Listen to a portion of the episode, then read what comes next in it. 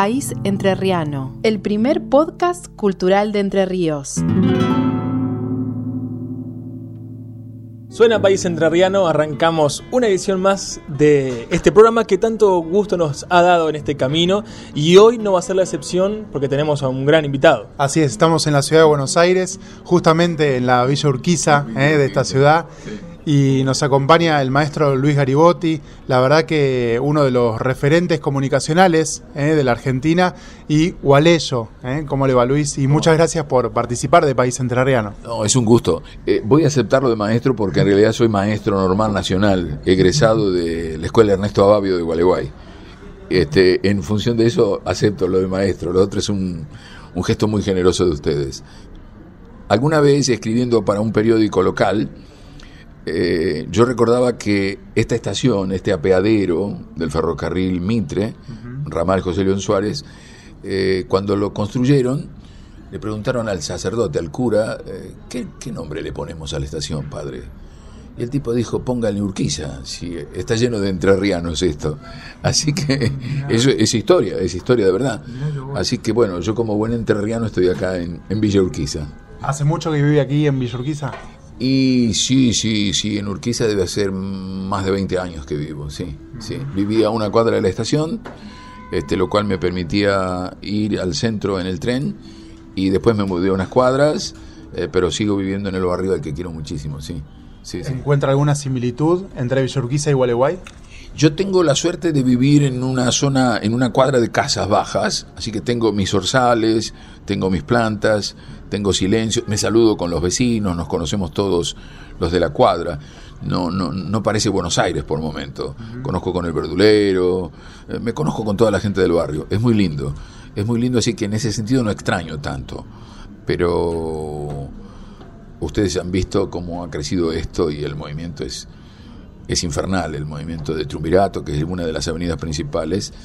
Este, de modo que mm, extraño un poco pero estoy muy habituado. Hace muchos años que vine aquí, así que pese a que es el exilio, este, me he encontrado con muchos afectos acá. ¿A dónde, Luis, por ahí se le, se le escapan algunas cositas, lo, más entrerriano de usted, dónde está? ¿Se deja escapar en algunos de sus laburos, en el día a día, en el despertar, en la mañana necesita un mate, en planear un paseo? ¿Dónde está lo más entrerriano que, que busca usted? Eh, yo creo que mm, de, pueblerino, de, de, Gualeyo, me gusta el diálogo con la gente. Me conozco con Sebastián, a quien le pedimos el café esta mañana. Me encuentro con Ernesto, que es un vecino. Me saludo con los de la cuadra. Creo que lo, lo, lo, provinciano está ahí, ¿no? Uno no lo pierde. Yo voy muy seguido a Gualeguay, además. Este, tengo amigos entrañables allá y acá.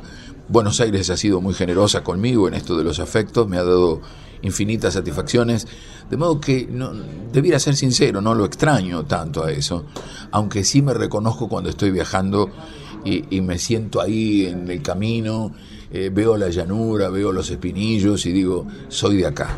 Eso, eso me hace muy bien. Pero también debo decir que, que me siento cómodo acá porque han sido muy generosos conmigo.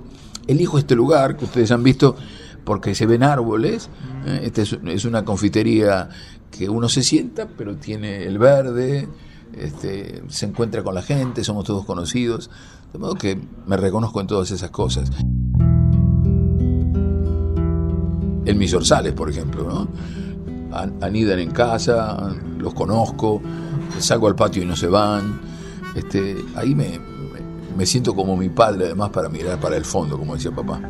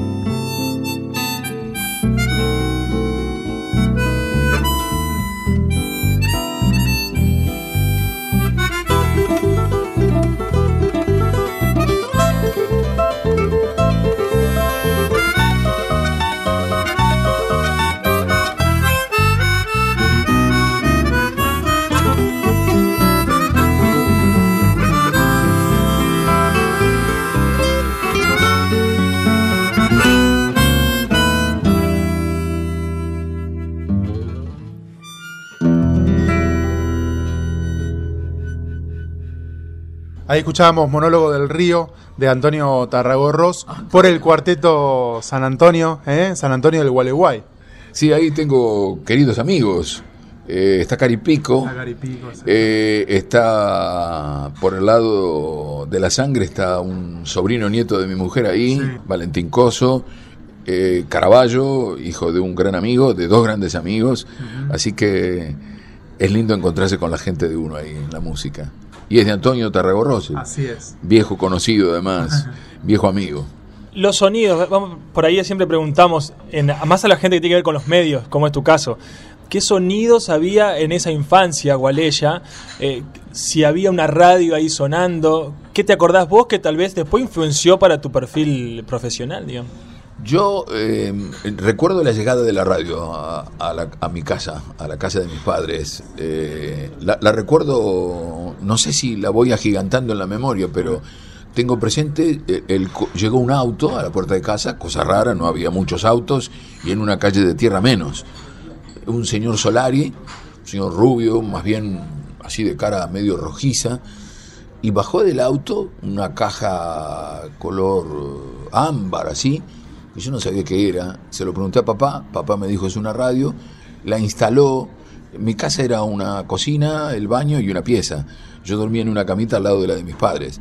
Puso la radio donde estaba el enchufe, el único que había, y ahí empecé a dormirme escuchando la radio y me despertaba escuchando la radio, al punto que yo pensé que el día empezaba a las 8 de la mañana, cuando uno es chico, no sé, les pasó, ¿a qué hora empezar el día? decía yo.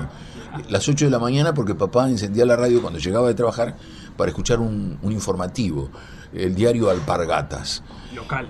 No, no, no, no, estamos hablando de la prehistoria, estamos hablando de los años 50.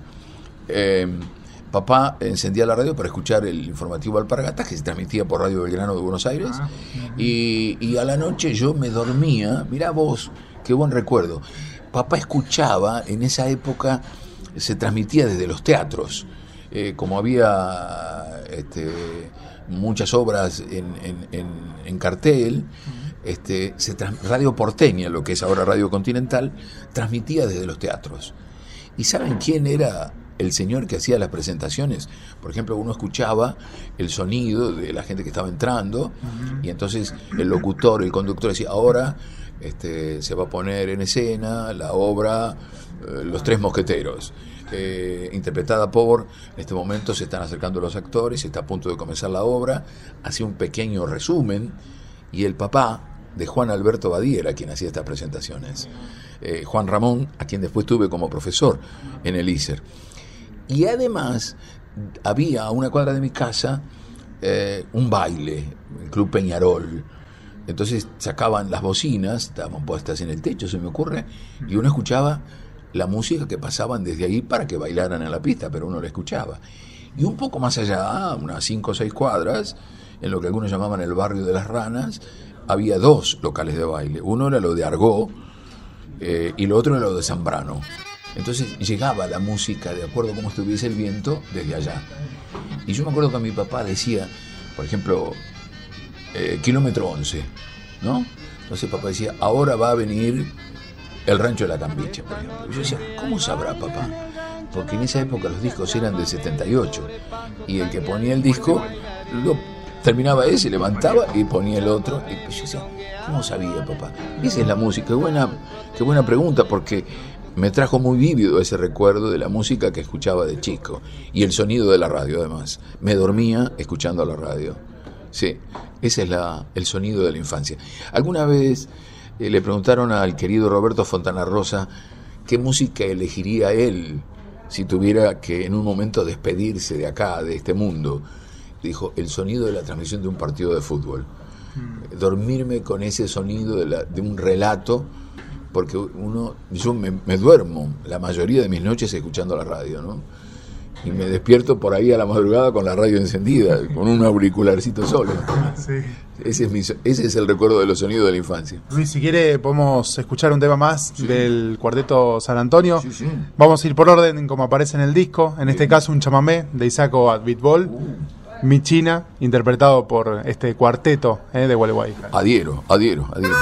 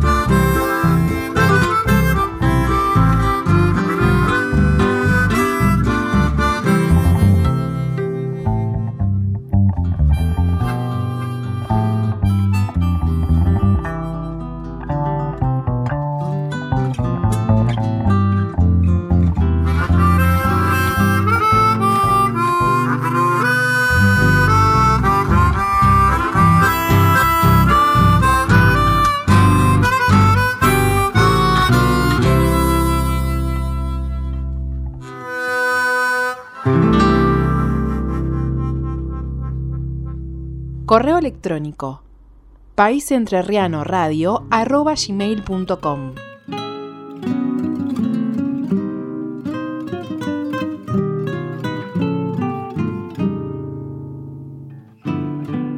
Seguimos con Luis Gabribotti, eh, una hermosa visita a, nuestro programa del día de hoy.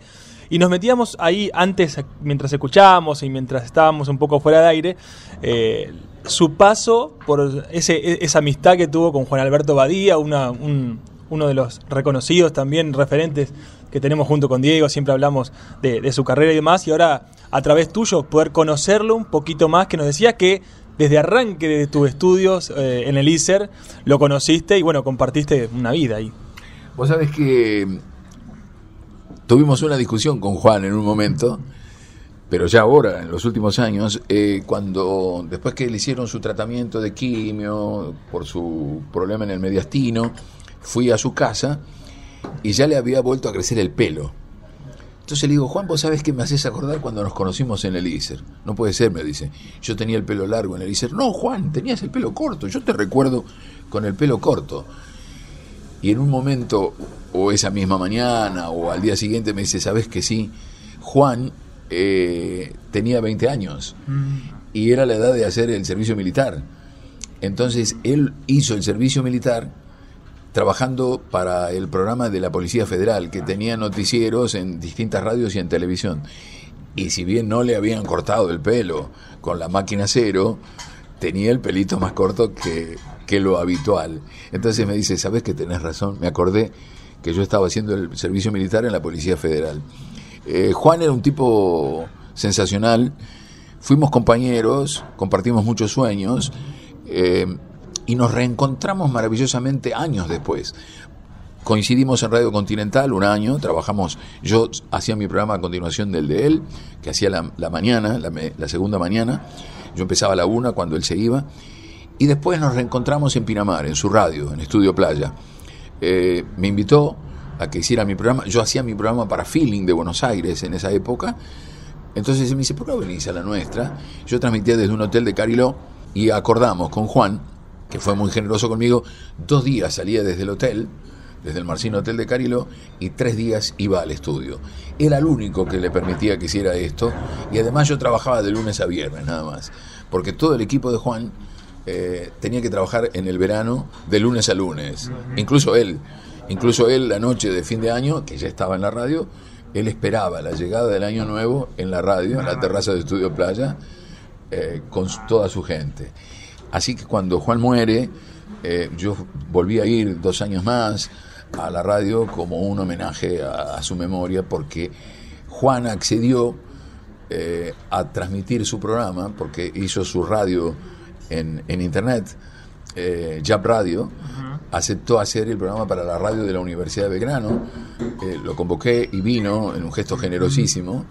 Eh, al doctor Porto le encantó la idea que estuviese Juan en nuestra radio. Y yo me quedaba deudor con él, de modo que volví a ir a Estudio Playa. Aunque tuve mucho temor y me quebré más de una vez porque era como que lo veía venir al, a mediodía con su jeep saludando desde la altura. Él era de River, yo era de Boca, cambiábamos chances de acuerdo a cómo nos hubiera ido a cada uno. Eh, un tipo muy generoso, un tipo muy generoso, un gran profesional, una gran persona. Le dio difusión a todos los músicos argentinos, a los que nadie recibía, él les dio un lugar, de modo que todos se lo han ido reconociendo a su momento, ¿no? Bueno, ahí, también apuntamos, a veces cuando, cuando hablamos y lo recordamos a él, en cuanto por experiencia propia también lo, digo, le da nos ha dado a muchas oportunidades que venimos de las provincias, jóvenes profesionales que quieren, sabemos que en Buenos Aires eh, está el jugar en primera, ese famoso jugar en primera de los medios de comunicación, y él ha dado muchas chances, cosas que no es muy frecuente hoy en los medios, no sé cómo lo ves, lo ves vos, digamos. Muy generoso. Eh, eh, Juan ha sido un ejemplo de generosidad. además, un ejemplo de profesionalidad, además, ¿no? Este lo he visto manejar situaciones complejas en Estudio Playa. Es uno de los tipos de la radio a ver, uno puede ser un locutor y sabe de locución y de hacer sus cosas, pero no sabe cómo funciona el informativo, o no sabe cómo funciona el equipo de transmisión, o no sabe cómo funcionan los medios informáticos. Juan podía hablar con cualquiera de la radio en cualquiera de los campos, porque él hacía la radio. Ese estudio playa, ese tráiler que está en Pinamar, lo acompañó con Estudio País por todo el país. De modo que él la, sabía larga a la cuestión de, hacer un medio como es la radio, y además sabía de televisión. Eh, ejemplar, Juan, eh, ejemplar. Realmente un tipo muy valioso. Y, además hiciste muy bien en recordar esto que le daba una posibilidad a los profesionales nuevos. Todos los que hemos trabajado en Estudio Playa, desde los más grandes, de los de más edad, a los más jóvenes, todos tuvieron su lugar y los trataba maravillosamente bien. Sí, es un ejemplo, Juan, es un ejemplo. Hay que tenerlo muy presente a eso, porque en estos tiempos de, confusión, eh, donde uno no sabe quién dirige la radio, son grandes empresas, grandes intereses, algunos no radicados en el país, Juan era el tipo que estaba ahí haciéndola artesanalmente a la radio. Maravilloso.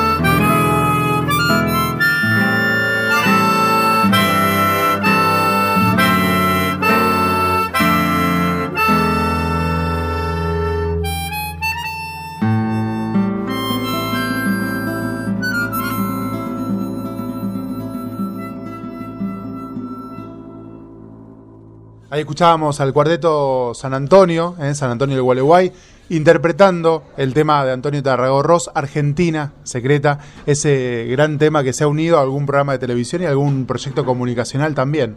Sí, ahí, ahí, andaban eh, Otelo Borroni y Roberto Vaca en Argentina Secreta. Sí, sí. sí. estuvo como profesor, decía, en, la carrera de locución y, periodismo de la Universidad de Concepción del Uruguay. Eh, Roberto Vaca. Y han dado por, por esos pagos, Roberto, también. Hermosa. Eh, yo tuve la suerte de que alguna vez me invitaran a una charla. Eh, es donde funcionaba la Frater, ¿verdad? Claro. Sí, sí. cuando hablamos de los recuerdos de la infancia, el viaje, cuando uno terminaba el sexto grado, porque yo soy de la época del sexto grado, el viaje era Concepción del Uruguay. Ah, el viaje era Concepción del Uruguay, era el Palacio San José, y era tocar el cielo con las manos porque además LT11 era para nosotros la radio que teníamos más cercana, ¿no? Ir a LT11 o a LT14 era ya jugar en primera. De modo que recuerdo esas épocas de haber conocido el Colegio Nacional, la Frater, y cuando me invitaron a dar la charla en, en la UCU, dije, este lugar, el papá de mi mujer estudió en el Colegio Nacional de Concepción del Uruguay y como tipo del interior que era, se alojó en la Frater, ¿no? Maravilloso, maravilloso. Sí, ahí solemos recorrer algunos eh, lugares en común, digamos, porque la radio está en Concepción del Uruguay, 91.3, ahí está la UCU, Frater, son lugares muy habituales, circuitos habituales. Y mm, en su tarea docente, Luis, eh, ¿dónde actualmente está dando clase y qué significa eh, transmitir los conocimientos de la comunicación o qué conocimientos se pueden transmitir como base para empezar a construir al responsable de la comunicación, a un hombre, a un profesional de la comunicación? Eh, yo doy en ciencias de la comunicación, eh, doy en primer año eh, expresión oral, ahí trato de fortalecer un lenguaje rico, trato de que el profesional tenga un manejo del lenguaje, un trabajo con la palabra que, que honre la profesión realmente, en un momento en que yo siento que hay un descuido del lenguaje que se utiliza, eh, hay demasiada elementalidad, hay pobreza en el lenguaje. Eso es en primer año, donde trabajamos y hacemos algunas experiencias. Y en cuarto año, ya prácticamente los chicos egresan eh, en este cuarto año, eh, ahí doy periodismo en radio. Este, ahí trabajamos sobre la historia de la radio, la evolución de la radio, los distintos tipos de de géneros que podemos emplear en la radio, el reportaje, eh, las notas en exteriores, los documentales. Si nos hacemos tiempo, y a veces hay alumnos que les interesa, eh, hacemos el género de ficción en la radio. Y di durante mm, cinco o seis años en la carrera de dirección y producción de cine, radio y televisión, donde ahí trabajamos en un campo que a usted debe ser muy afín, que es el de la producción, generar los contenidos para la radio. ¿no? Que, y cuando decimos que propongo, propongo una radio que sea independiente de los medios gráficos, porque lo que siento es que la agenda la fijan los medios gráficos en general para la radio y algunos muy en especial.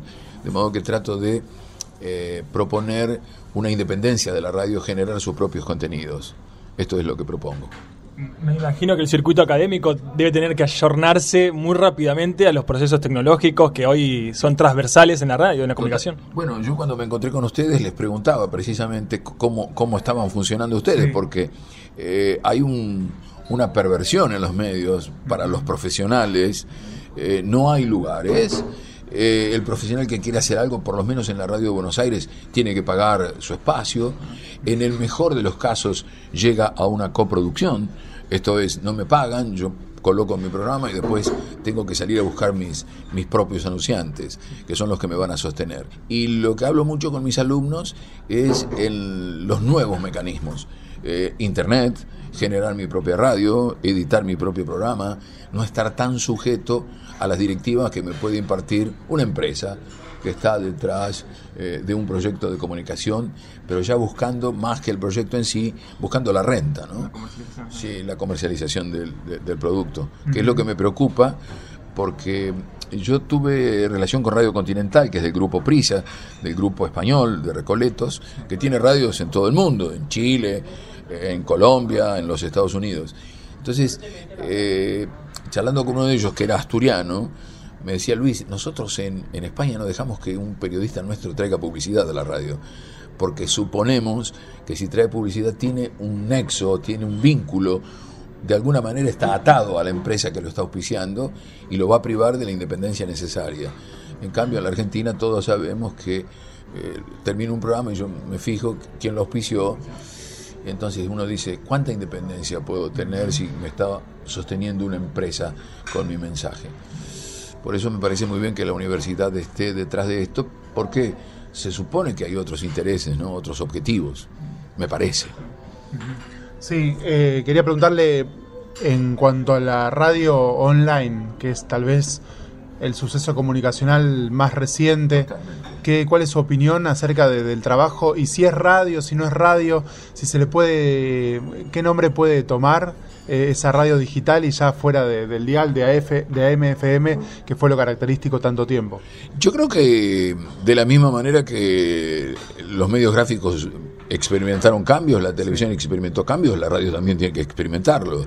A mí me parece maravilloso estar trabajando en mi computadora y estar escuchando la radio que ustedes están haciendo muy lejos de aquí, donde los medios técnicos no me permitirían escuchar lo que hacen en Concepción del Uruguay, en Paraná, en Concordia o en Gualeguay. Me parece maravilloso.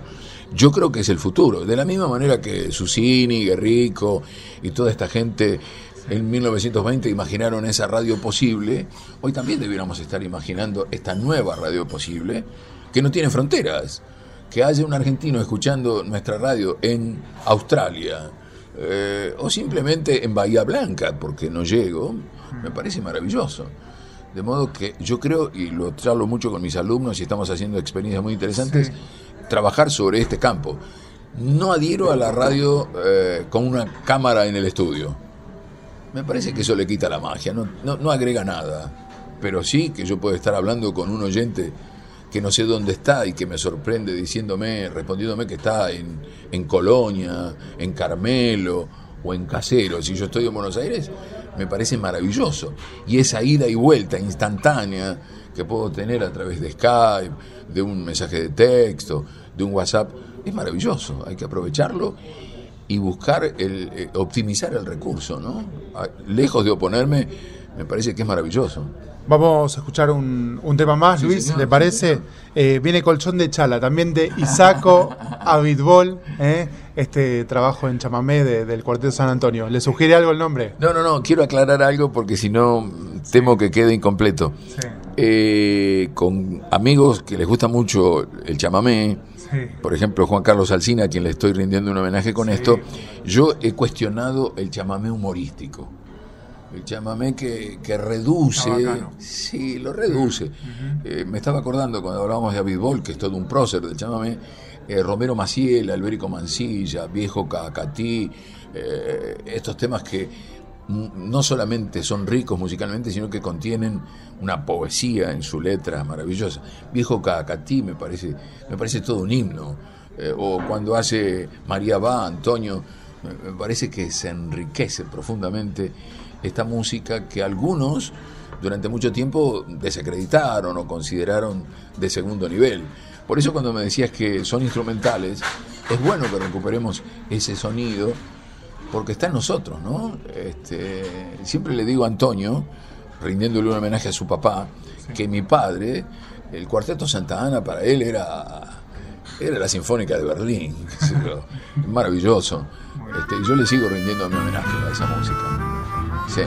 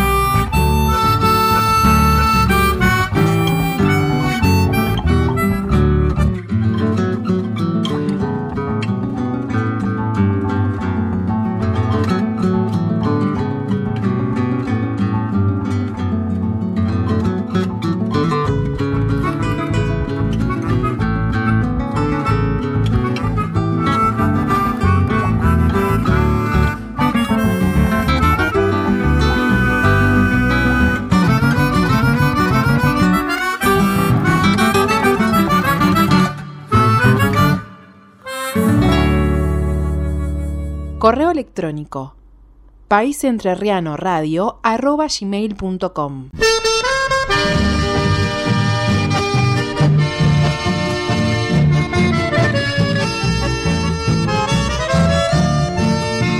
Clavado muy hondo en la historia correntina, Fortín fue del norte al paso de los Sabá.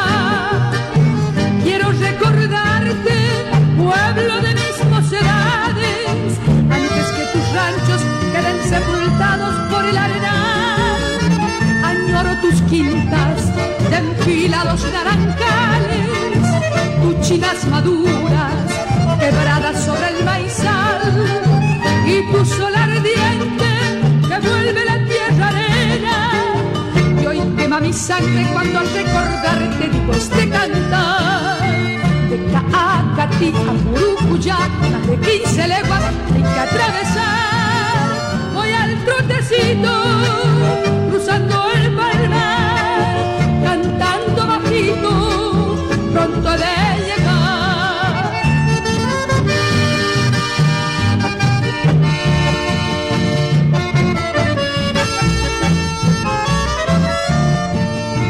baña tu costado el bravo Santa Lucía, vigilan tus aguas los nativos yacarés, y al norte del camino cambian de lonja de arena, lleva tus barrancas sobre el río Salsalta Ubatá, quisiera arrancarte de tu siesta provinciana, gritarle a tu gente que no te deje morir, echarte a la cara mi sangre de correntina, por ver si despiertas de tu antiguo sueño viejo Caacatí,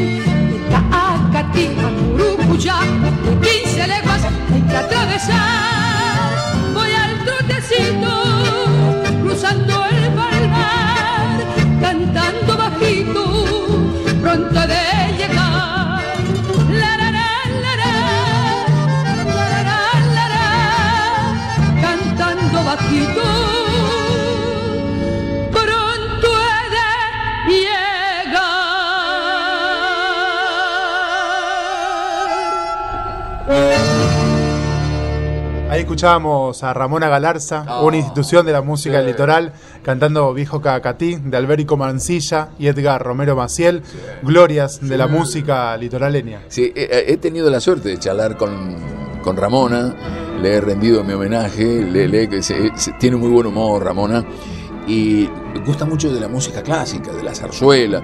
Es, es una mujer muy interesante para charlar con ella y yo le decía de, de- de mi admiración por ella. Que en primavera, cuando florece el azar, navegas todas las noches por el río Paraná.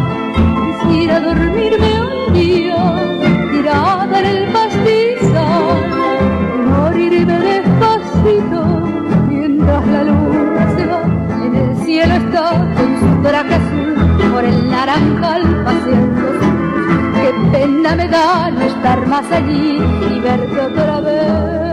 Eh, tiene una versión de Lunita de Tarahui. Dice, eh, morirme de despacito, Tarahui. tendido en el pastizal, morirme mientras la luna se va. Maravillosa esa poesía, maravillosa. Así que me están haciendo pasar un momento muy lindo, chicos. ¿Qué lugar, hablando de música y, y la función primaria que tiene también en la radiofonía, qué lugar tiene nuestra música, tal vez no solo la entrerriana, sino la litoraleña, en los medios de hoy, tal vez que antes tenía, ahora no? ¿Cómo ve ese lugar que tiene nuestra música en los medios? Eh, les recomiendo, les recomiendo, y porque me lo trajo él, yo hacía, cuando Juan Alberto hacía eh, Flecha Juventud eh, en Radio del Plata, de 10 a 2 de la mañana, yo hacía en Radio Mitre eh, Ventil Viento a Favor. Y una noche eh, vino Manolo Juárez y me trajo un libro eh, de Eduardo Gudiño, que es el papá de Eduardo Gudiño Kiefer, La Creciente y otros cuentos, donde hay un relato que habla de la música del chamamé, que tenía centro en Rosario, porque Rosario influía con sus radios a toda la zona, y cómo esa música era relegada en los medios. Manolo, que ha sido un gruñón toda su vida, se quejaba de la poca difusión que tenía la música propia en los medios de comunicación. Y que el lugar había sido ganado por las discográficas. Las discográficas producían en serie y mandaban lo que les resultaba más fácil de colocar. De modo que creo que en esto del lugar que ocupa la música hay como una doble vía. Si los que hacen música no la difunden, es un problema. Si los que tenemos la suerte de estar en, frente a un micrófono y poder, como hacen ustedes, proponer la música, esa es la otra responsabilidad. Creo que la música argentina tiene bastante poco lugar en los horarios centrales. Creo que el, el inglés nos ha ganado, que no hemos encontrado una manera de llegar a los jóvenes, por ejemplo. Y no sé cómo se hace, pero lo que sí siento es que nos ha pasado esto.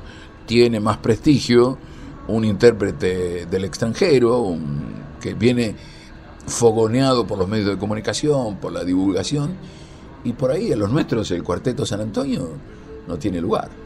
De modo que ahí ustedes son grandes responsables, digo ustedes porque están haciendo un programa, de hacerme conocer. Lo charlo mucho con Pancho Figueroa, un ex chalchalero.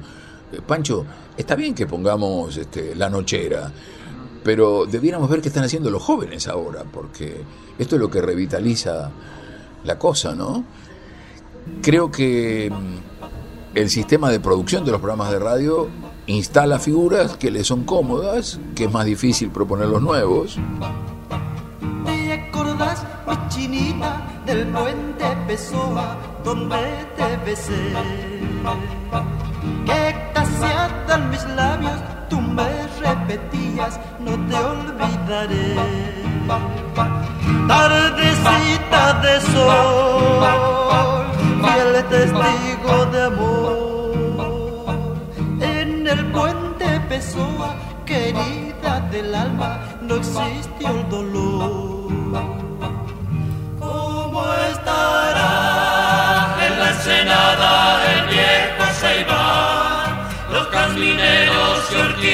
En flor quien cantó dulcemente el zorzal. Quiero volver, a contemplarme. Yo ahora cuando charlaba con ustedes me acuerdo de una versión de Puente Pexoa que hicieron Los Trovadores. Fue un gran, y el otro eh, estaba Puente Pexoa y había una chamarrita eh, eh, que salió en un simple fue un fenómeno maravilloso. Puente Pexoa, que nadie lo escuchaba en esa versión, pero se cansaron de vender. Y no, uno prendía la radio y estaba sonando Puente Pexoa. Eh, de modo que es importante que hagamos conocer a los nuevos que están haciendo sus cosas. Es una pena que no los conozcamos. Alfredo Beirabé, eh, poeta de Gualeguay, que se fue a vivir a Chaco, enseñaba en la universidad, decía, vamos a tener que estar atentos porque un día alguien nos va a descubrir y tenemos que ir a la televisión y tenemos que hablar por los medios tenemos que estar atentos para proponer las nuevas figuras, así como cuando Malvinas eh, se dejó de pasar música en inglés y conocimos lo que se estaba haciendo acá, creo que podríamos ayudar a proponer un fenómeno parecido. Juan tuvo mucho que ver en eso. Eran los Beatles, perfecto, pero también estaban Charlie, Nito, Luis Alberto, estaba toda esta gente que también hacía lo suyo. Lito, Lito Vitale, ¿no? Este, con ese fenómeno maravilloso que fue Mía, los músicos independientes, que venían a la radio y traían como ese casetito, y dice, tomá, te dejo el cassette. Este, creo que habría que volver a eso y la, la, la internet y todo esto creo que son un camino posible para que lo hagamos, me parece.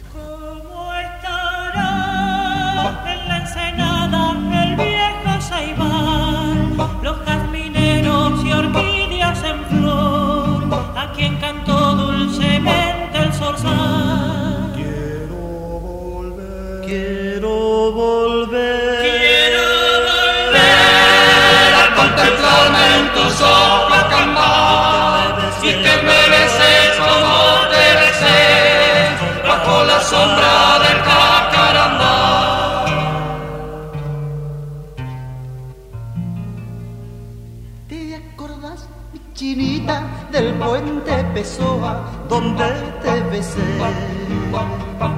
Que te mis labios, tú me repetías, no te olvidaré.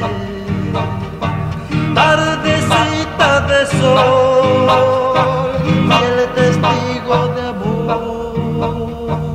En el puente Pessoa, querida del alma, no existió el dolor.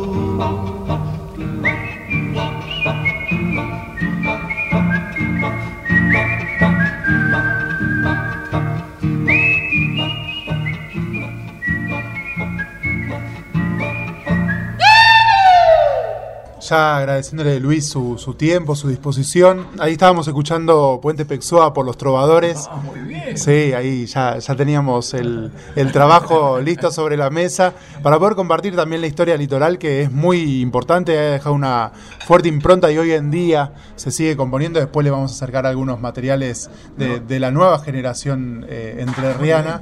Eh, Yo propongo lo siguiente, si ustedes me acercan material, Sí. si ustedes me acercan material, eh, podemos hacer un programa en la radio de la Universidad de Belgrano donde escuchemos a los músicos nuevos que están haciendo lo suyo. Eh, los trovadores tenían un tema, eh, Tropero Silvador. Descansó en el callejón, en un rincón del ombú. Y bailó la chamarrita en el rancho en las Cairú. Que baila la chamarrita en el rancho de las Cairú. Esa es Tropero Salvador de Linares Cardoso. Bien, yo trabajaba en una, con una firma que remataba Hacienda en, en Arroyo Clé y yo me bajaba en, en- en la estación, comprábamos la galleta, llevábamos una bolsa porque eran remate feria y nos íbamos caminando unos tres kilómetros y me acuerdo que llevábamos una radio y escuchábamos esta. Eh, de los trovadores, una versión maravillosa. Es una pena que ese grupo vocal hoy no lo escuchemos, por ejemplo, ¿no? Es- Hizo cosas muy lindas.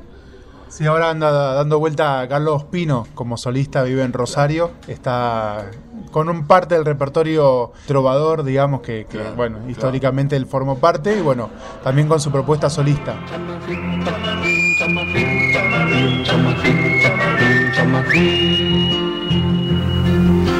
Prudente y atinado a los entreveros blues, por ahí me hacen retobao con la piedra y tacurú. Chamarrín, chamarrín, chamarrín, chamarrín, chamarrín, chamarrín, chamarrín. Del Paraná Uruguay, muchos me han visto pasar, silbando mi chamarrita de tropero montará.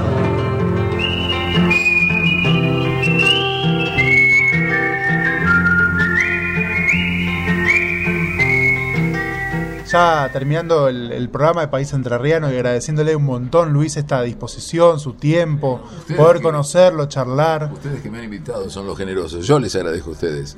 Es un gusto, un gustazo realmente. La pregunta es, ¿quién es Luis Garibotti? La tenían guardada esa. Eh, Luis es un, un tipo con mucha suerte, un disfrutador de la vida, un agradecido de la vida. Eh, realmente no tengo sino agradecimiento porque eh, soñé cosas, soñé cosas. eh, tuve la suerte de, por ejemplo, en, esta profesión, en la radio, de trabajar con Juan Alberto, con Antonio Carrizo, de ser amigo de ellos, eh, con Ricardo Jurado, otro entrerriano de Villaguay, una voz maravillosa de la radio. Eh, aquellas voces que yo escuchaba de chico en la radio, Alberto Magdaleno, Héctor Laguna, Ampelio Liberali, cosas, yo los escuchaba y yo los, eh, les decía después cuando estuve con ellos, lo cual me, me- me llevaba algún coscorrón porque los hacía sentir muy grandes, yo los escuchaba de chico con mi padre en mi casa, los relatos del fútbol, eh, con mi papá, siguiendo las campañas de Boca, tuve la suerte de conocer a toda esa gente, de modo que soy un bichito más que anda por acá este, y que disfruta mucho de la vida. Ese creo que soy yo. Le agradecemos obviamente a, a Luis y será el primer encuentro y no el último de, Ojalá de- que de- sí. de varios seguramente. Ojalá que sí, ojalá que sí. Nosotros nos despedimos hasta la semana que viene. Se quedan conectados en el Facebook y en el Twitter. También iremos posteando cosas que nos quedaron afuera del día de hoy, en el programa del día de hoy. Agradecemos por, por también co- compartir este, este podcast. En, los pueden compartir en las redes sociales y demás. Eh, vamos a hacer más grande aún la comunidad de País Entrerriano. Y nos veremos, nos escucharemos obviamente en el próximo capítulo de País Entrerriano.